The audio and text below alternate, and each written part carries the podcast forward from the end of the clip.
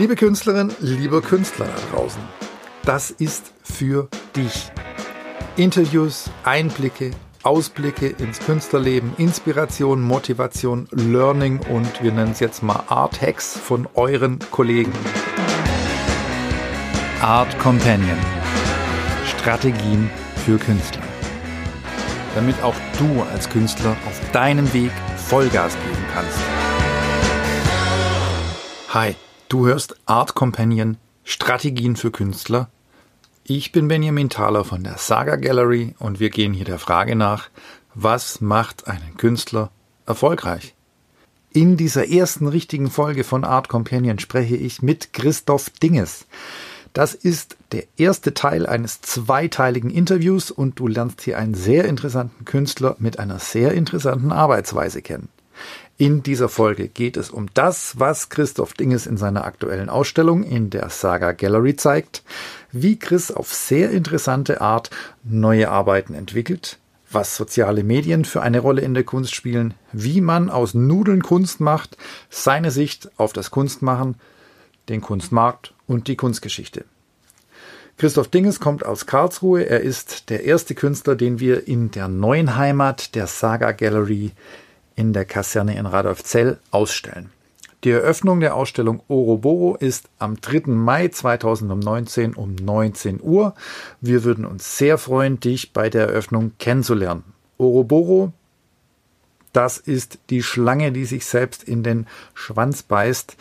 Ähm, offiziell übersetzt heißt das der Schwanzverzehrende.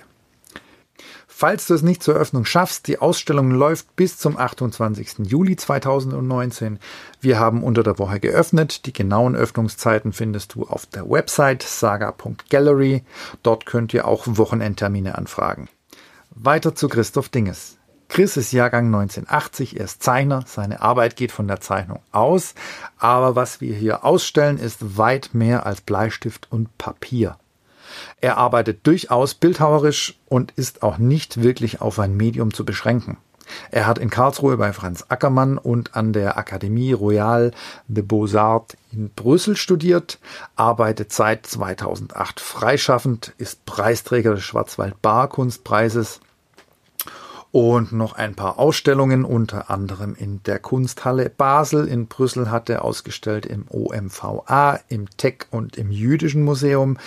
Er ist in jede Menge Off-Space-Ausstellungen vertreten gewesen, unter anderem dem Klunker Kranich in Berlin oder bei 48 Stunden Neukölln. Seid gespannt auf das Interview. Los geht's!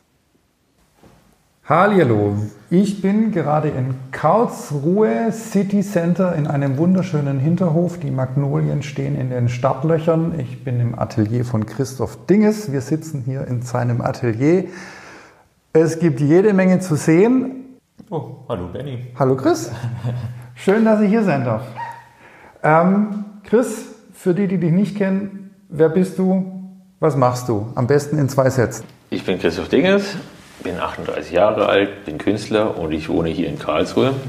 Ich habe Familie, zwei Kinder. Studiert habe ich in Karlsruhe und in Brüssel an der Akademie Royal und hier an der Akademie der Bildenden Künstler. Ich habe dich kennengelernt als Künstler, der unglaublich viele Materialien verwendet. Aber für die, die dich noch nicht kennen, was machst du? Ich mache Kunst meist aus einfachen Gegenständen, vielleicht angelehnt an die Arte Povera aber eigentlich würde ich mich da selber nicht so begrenzen. Hm, ich bin eigentlich gerne Zeichner meine Arbeiten gehen meistens von der Zeichnung aus. Inzwischen sind es aber doch auch Objekte, Malereien und Skulptur. Aber es gibt auch kleine Filmchen, die meist Loops sind. Okay.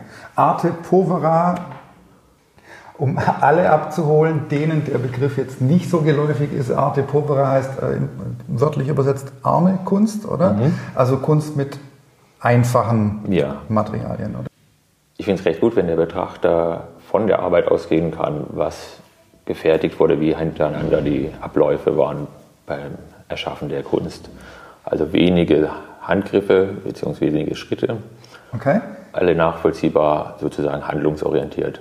Ich sehe der Arbeit an, wie sie gemacht wurde. Man sieht der Arbeit an, wie sie gemacht wurde und Man könnte sie auch selber machen, weil es jetzt kein besonderes Hightech ist. Okay. Das klingt erstmal sehr sympathisch. Ich könnte das alles selber machen.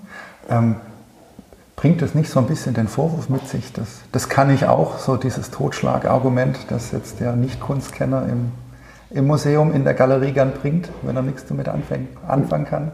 Ja, das finde ich auch eine sehr schöne Herangehensweise, dass die Leute sagen, das kann ich auch. Ich habe da auch nichts dagegen, dass die Leute es auch selber machen.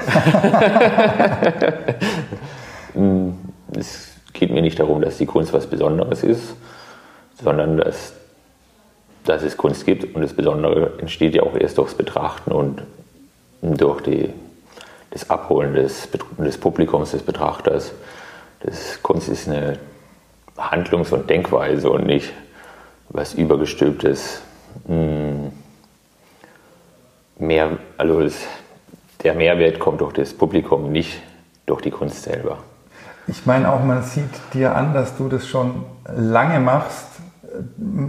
Klar, man könnte das alles zu Hause selber machen, aber du machst es mit so einer, äh, wie soll ich sagen, mit, mit so einer Unnachgiebigkeit, so straight äh, und schon so lange. Ähm, und wenn man ein paar Arbeiten von dir geballt auf einem Haufen sieht, dann merkt man auch, dass da jede Menge Erfahrung drin steckt, die jetzt der Otto Normalverbraucher, der das mal schnell zu Hause selber machen möchte, nicht hinkriegt. Ja, mhm. Also da sehe ich ganz viel Denke, wie du sagst, äh, für mich ist ja Kunst auch immer Philosophieren mit Material und da genau. bist du für mich ein, ein Wahnsinnsphilosoph. Ja. Vielen Dank. gerne, gerne.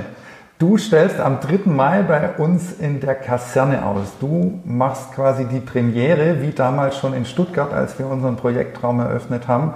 Ähm, die Saga-Galerie ist jetzt nach Radolfzell gezogen und am 3. Mai 2019 eröffnen wir mit Christoph Dinges unsere Premiere-Ausstellung mit dem Titel Oroboro. Und ich weiß nicht, ob ich es richtig ausspreche. Was heißt das? Uroboro ist eine Schlange aus der nordischen Mythe, Saga. Und das ist die Schlange, die sich selber in den Schwanz beißt und sich selber verzehrt, aber auch wächst. Also es ist ein Kreislauf, es dreht sich, Neues entsteht, Altes vergeht. Okay. Es ist eigentlich ein Bild letztendlich geworden. Ein Sinnbild für Zeit. Okay. Es taucht relativ häufig in meinen Arbeiten auf. Hm. Du hast vorhin auch gemeint, du machst kleine Filmchen, Loops. Mhm. Da beißt sich die Katze in den Schwanz oder die Schlange. Ja, ja es gibt keinen Anfang, kein Ende. Es ist ein Ablauf von Bildern. Okay. Und man kann es betrachten, man kann, hm, man kann sich da vorstellen, es angucken, drüber nachdenken und weggehen, wann man will. Also es ist keine Zwangsläufigkeit. Es gibt keinen Handlungsstrang von hm, Einleitung, die Geschichte baut sich auf und gibt einen Höhepunkt und dann ist zu Ende. Also manchmal regt es mich auf, wenn man ein Video anguckt bei einer Ausstellung. Man investiert natürlich auch Zeit. Das Ganze baut sich auf und am Ende ist eine Pointe, die mehr oder minder gelungen ist. ja, aber es bleibt eine Pointe. Ja. Und ich finde es auch gut, wenn der Betrachter selbstbestimmt sagen kann, ich gehe jetzt rein, gefällt mir, gefällt mir nicht, ich gehe raus. Also es gibt kein, keine Zwangsläufigkeit, davor stehen zu bleiben, damit man es verstanden haben muss. Okay. Ich kann jederzeit einsteigen und ich kann jederzeit wieder aussteigen. Das ist für mich auch so ein bisschen sinnbildlich dafür, wie du mit dem Material umgehst. Wir hatten schon eine Schlagwortarte Povera in Anführungszeichen armes Material. Du nutzt also schon Materialien, die womöglich vorher schon ein anderes Leben geführt haben. Mhm. Und durch deine Verarbeitung kriegen die ein neues Leben, werden in neue Zusammenhänge gebracht. Mhm. An sich schon. Meistens gibt es ein bisschen eine andere Geschichte. bei der Collage, ich mache auch gerne Collagen, die werden einfach anders zusammengesetzt kann, das kommen Dinge zusammen, die so zuvor nicht zusammen waren, nicht häufig, manchmal, mhm. manchmal aber auch ganz direkt, relativ platt, schon was, wo da war, das kann auch sein. Ja. Und entsteht vielleicht was Neues. Also für mich gibt es was Neues, Ja. aber letztendlich kommt es mir sehr auch darauf an, wie man es ausstellt, wie die Leute es angucken. Und mh, das Neue entsteht nicht durch die Arbeit, sondern durch den Betrachter. Okay. Wie, wie gehst du ran? Wie fängst du, wie fängst du an? Wie entscheidest du dich für ein Material? Ab wann ist ein Material für dich wert, damit zu arbeiten?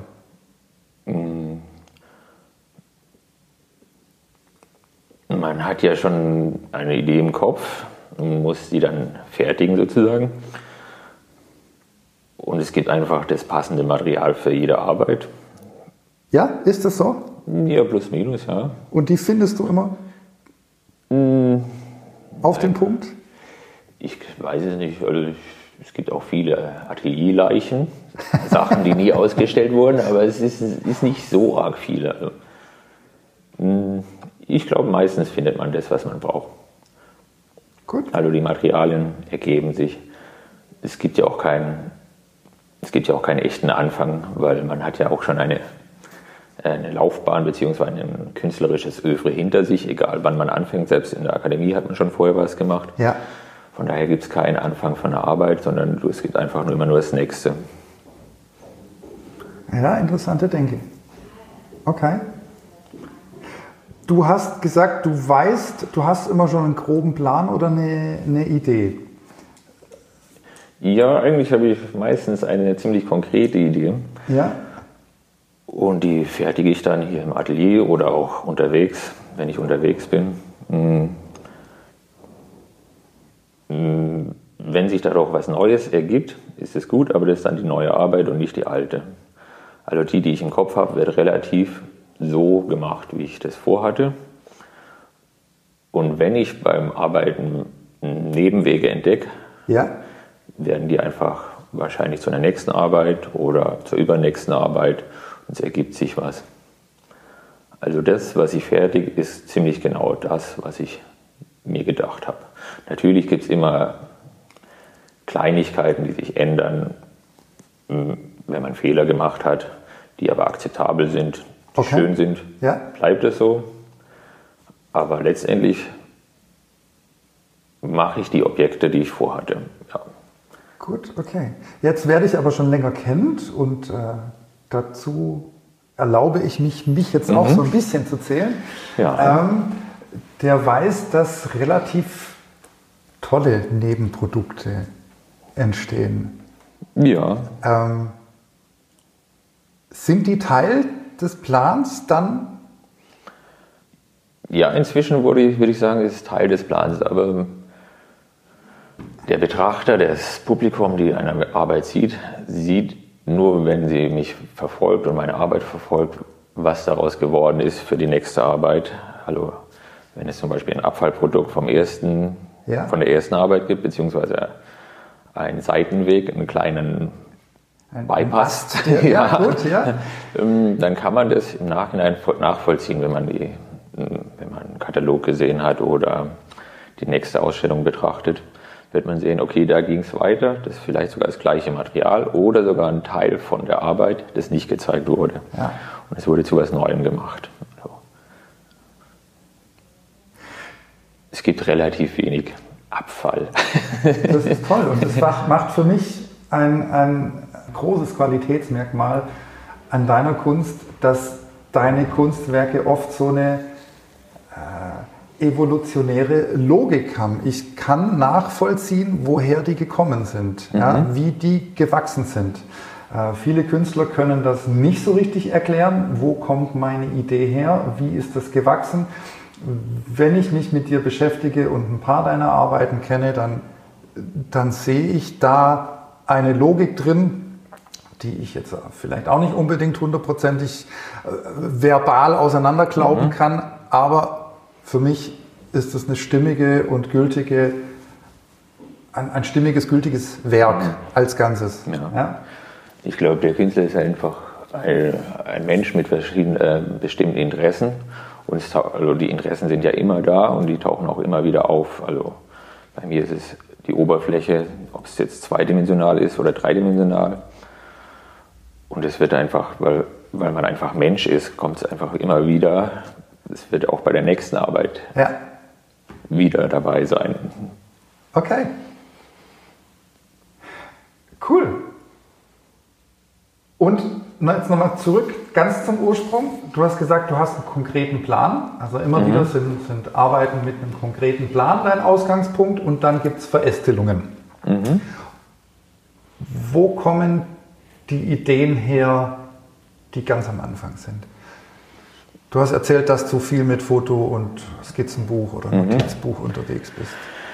Ja, es, es, ich bin ein recht visueller Mensch. Also ich kann mir Sachen gut merken, die ich gesehen habe. Und, und es sind meistens visuelle Sachen oder es sind Gegenstände, Relationen zueinander von verschiedenen Gegenständen. Es können Klischees sein, es können einfach nur etwas sein, wo man ein Image nennt oder wo schon direkt ein Bild war. Das taucht da, oder taucht, sehe ich und sehe ich und verarbeite das. Hm, Was heißt verarbeite? Nehme es. Wird abgespeichert. Genau, es ist wie ein bisschen wie ein Ready-Made. Die, die Sachen sind schon da, werden nochmal genommen. Hast du ein konkretes Beispiel, dass die Hörer sich vorstellen können, wie so eine Ja, nehmen wir. Initialzündung funktioniert? Hm, Nehmen wir zum Beispiel das Bild von Urobo, Ja. Der Schlange, die sich in Schwanz beißt. Also die ist Entschuldigung, ich unterbreche dich. Oroboro hätten wir vielleicht schon ganz am Anfang sagen sollen. Es ist ein Gartenschlauch, ungefähr einen Meter lang und die Enden sind ineinander gesteckt. Das, das äußere Ende, das, das andere Ende überlappt, ist so eingeschnitten, dass es aussieht wie das Maul einer Schlange. Und dann ist da eine Schraube reingedreht, die aussieht wie das Auge der Schlange.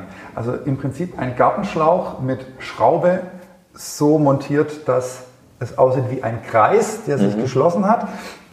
Und eben die Schlange ist, die sich in den Schwanz beißt. So, Entschuldigung. Ja, und die Schraube ist, die hält es zusammen, beziehungsweise damit kann man es auch aufhängen. Also zwei Sachen, die zusammen ein Bild geben. Und funktional sind. Genau. Cool. Viel minimaler geht es nicht mehr. Und der Weg dahin, beziehungsweise wie war bei, bei äh, wie, wie kam es dazu? Naja. Idee. Das Bild ist ja schon sehr geläufig. Viele Leute kennen das Bild der Schlange, die sich in den Schwanz beißt. Mm, Die kommt ja aus dem Nordischen. Komischerweise ist sie in der Rockmusik auch sehr häufig präsent.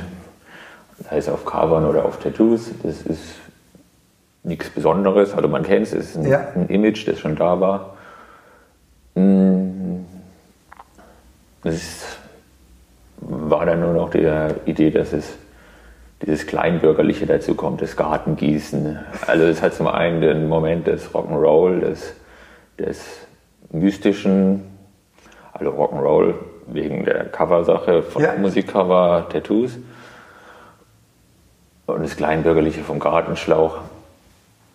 Und es wurde einfach, äh, die zwei Komponenten kamen zusammen, kleinbürgerlich, Garten, Gartenarbeit und das Bild, das sich heutzutage in der Rockmusik und im Metal sozusagen Aber das, befindet. das muss man doch, also das ist für mich schon eine Leistung, die zwei Sachen zusammenzubringen oder dann diese Gemeinsamkeit zu erkennen. Oder wo, wo kam der Gartenschlauch her? Bist hast du gesagt, diese Idee braucht jetzt den Gartenschlauch? Lag der Gartenschlauch hier irgendwo rum? Und äh,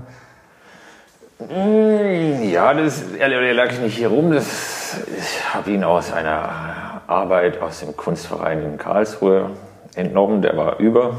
Aber das ist nicht wichtig eigentlich, woher der Gartenschlauch kommt. Ich würde auch in ein Gartencenter gehen und einen Schlauch kaufen, einen Meter. okay, Ich glaube,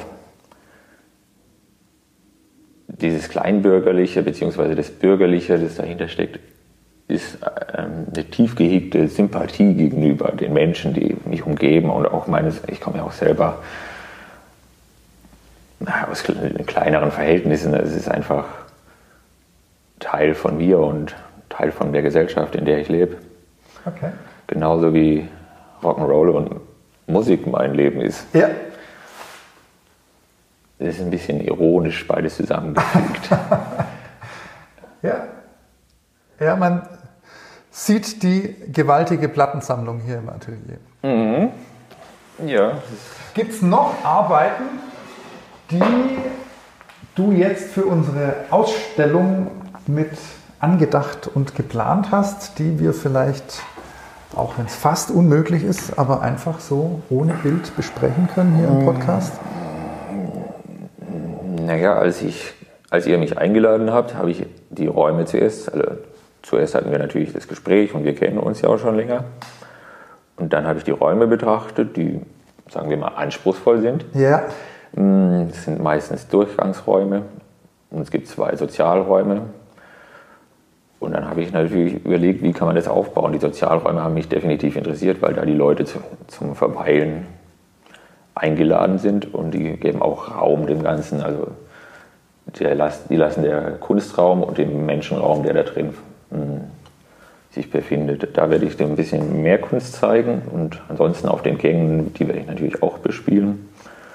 Es gibt Situationen, die sind wichtiger und manche weniger. Also gerade im Eingangsbereich werde ich so eine kleine, sagen wir mal, Atelier-Laborsituation machen, recht grafisch. Habe ich mir bis jetzt gedacht, kann sich mhm. natürlich noch ändern. Mm. In den Sozialräumen wird die neue Serie mit den Masken kommen, in dem Besprechungsraum. Und in der Cafeteria wird es hauptsächlich zweidimensionale Arbeiten geben. Hier die Hyperfields, die werden, werden noch gerahmt. Okay. Also ich sehe hier drei Masken im Atelier, ist das richtig? Äh, drei und eine halbe? Eins, zwei, drei, vier, fünf, sechs. Oh, Wahnsinn. Sieben. Ah, jetzt, ja.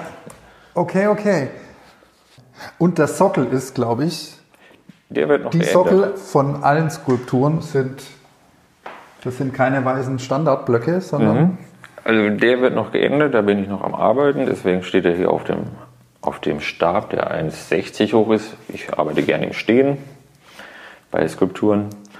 Der wird noch geändert, aber ansonsten sind die Sockel sehr wichtig, mindestens genauso wichtig wie die Arbeiten selber, mm, weil die Maske ist ja sozusagen ein Bild und man könnte fünf Masken nebeneinander legen, das wäre ein bisschen so wie so ein Sammelsurium an Verkleidung und die Präsentation bei jeder Kunstausstellung ist letztendlich die eigentliche Arbeit. Also wie kommt man rein? Wie wird es präsentiert? Hängt es an der Wand? Warum ja. hängt es an der Wand? Steht es außerhalb? Also, also, wie schon gesagt, es ist ja zweidimensional. Also, im, Im Grunde, der erste Gedanke ist zweidimensional. Und erst dann wird es in den Raum gebaut oder es, ist, es wird gemacht, die Arbeit. Mhm. Und dann die Präsentation ist natürlich auf Sockeln, in Vitrinen, alles, was möglich ist, darf man durchdenken. Und das Bestmögliche muss man dann natürlich machen. Und wenn man in eine Ausstellung reingeht, ist es sehr wichtig, auf die Präsentation zu achten. Das ist nämlich eine Komposition, die mindestens genauso wichtig ist wie die Komposition des Bildes selber. Mhm.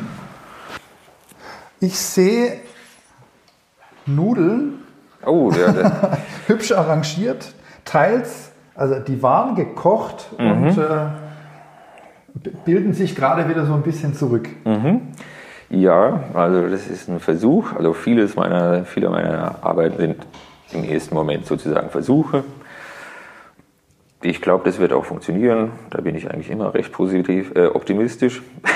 das wird eine Maske, sozusagen die Oberfläche. Also das sind runde Nudeln, also Cannelloni. Und die werden am, Anfang, am Ende, wenn, wenn die Löcher natürlich, kann man durch die Löcher durchschauen, wenn man es jetzt hochnehmen würde und als Maske aufsetzt. Ja. Äh, die kriegen noch einen, einen Kalküberzug, also Gips, damit sie schön weiß werden und damit es härter wird. Die Nudeln kleben aneinander von der Stärke, die bei, beim Kochvorgang sich freigesetzt haben. Ja. Sind die jetzt so hochkant gekocht im Topf? Nee, die habe ich, nachdem ich gekocht habe, einfach aufgestellt. Kleben inzwischen aneinander. Ja. Ja. Ja, klebt gut aneinander. Und am Ende werde ich sie noch einmal in Gips tauchen, in dünnen. Komplett? komplett. Vielleicht auch mehrfach, so dass es eine schöne, einen schönen Halt zusammen gibt und dass man sich, äh, dass man es transportieren kann, aufstellen kann. Okay. Durch die, die kreisförmige, durch die, Kreis, durch die Form des Kreises hier bei den Nudeln Mhm. kann man durchgucken und es gibt aber auch so einen Effekt wie bei Korallen, wenn man am Strand entlang lief und da sind nach dem Sturm, also nicht in Deutschland, aber in südlicheren Ländern, Bald auch in Deutschland, dank Klimaerwärmung. Ja. Dann sieht man so Reste und es sieht organisch aus. Ich hoffe, es wird ganz gut. Ich glaube schon. Das hätte ich jetzt absolut nicht als Maske identifiziert, aber das ist ja echt spannend. Cool, dass ich in dem Stadium diese Arbeit sehe. Ich bin gespannt, wie die in der Kaserne aussieht. Ja, wenn sie nicht wird, sieht man sie nicht. Dann war es auch okay. Dann mache ich nachher schnell noch ein Foto. Masken regen ja dazu an, gleich über Performance nachzudenken, aber du sagst, Performance nicht Teil deiner Arbeit. Die Performance ist in meinem Werk eigentlich nicht so vorhanden. Also die ganzen Arbeiten sind ja schon Handlungsabläufe, auf die es mir ankommt, wohingegen die Performance den Handlungsablauf ähm, überblendet. Also zwar macht es das Foto oder die Skulptur auch, aber dieses Foto und die Skulptur verweisen immer wieder auf die Handlung, die beim Entstehen des Werkes und die verweisen auf das Övre selber, auf die, das Werk. Ja. Die Performance würde auf eine, eine Handlung danach verweisen. Deswegen kommt bei mir, bei meinen Arbeiten, also keine Performance vor. Das ist wirklich fast das Einzige, was ich keine künstlerische, äh, künstlerisch nicht mache. Also ich mache keine Performance. Wo entwickelt sich denn die Kunst hin? Was glaubst du, wie sieht Kunst in 20, 50, 100 Jahren aus? Ich habe mal mit einem Assistenten von Jeff Wall geredet. Der hat gesagt, zurzeit muss Kunst auf Instagram gut aussehen. Ja, das hat Cindy Sherman auch kapiert. Ja, ja okay. Ich glaube, das wird wahrscheinlich wieder ein bisschen nachlassen. Gerade die sehr aufgepusteten Arbeiten, die dann auf einem Handy doch wieder recht klein sind, Ja. aber schick aussehen, das wird wahrscheinlich nachlassen. Man weiß, aber ich weiß auch nicht, ich würde mir jetzt nicht anmaßen zu wissen, wohin es geht. Man, Kunst sollte in wirklich jede Richtung offen sein, zum Denken und zum Spielen, zum Machen. Ja. Die gegebenen Laufbahnen sind aufgebrochen. Man kann wirklich alles machen in der Kunst gerade. Ob es dann Kunstmarkt wird und Kunstgeschichte, ist eine andere Sache. So, das war Teil 1. Wer sehen will, was Chris macht, der komme doch am besten am 3. Mai in die Saga Gallery. Weitere Infos auf saga.gallery. Wer gleich mehr über Chris lesen möchte, findet das Interview unserer ersten gemeinsamen Ausstellung und einen wirklich tollen Artikel aus den badischen neuesten Nachrichten verlinkt in den Show Notes. Und im zweiten Teil erfahrt ihr von Chris, wie man eigentlich Künstler wird und was, wenn Kunst nur ein Hobby wäre. Wie es einem ergeht, wenn man sein Kunststudium abschließt und ins freie Künstlerleben entlassen wird. Wie es ist, als Assistent für einen der ganz Großen in der Kunstwelt zu arbeiten. Was er anders machen würde, wenn er nochmal studieren würde. Solltet ihr weitere Fragen haben, dann schreibt uns eine Mail an feedback at saga.gallery. Hat dir gefallen, was du gehört hast? Dann würde ich mich sehr über deine Rezension auf iTunes freuen.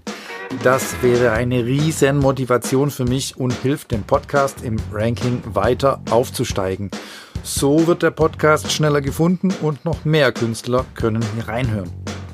Natürlich darfst du uns aber auch gerne einfach so deinem Atelier-Nachbar weiterempfehlen. Damit du nichts mehr verpasst, einfach den Abonnieren-Button drücken.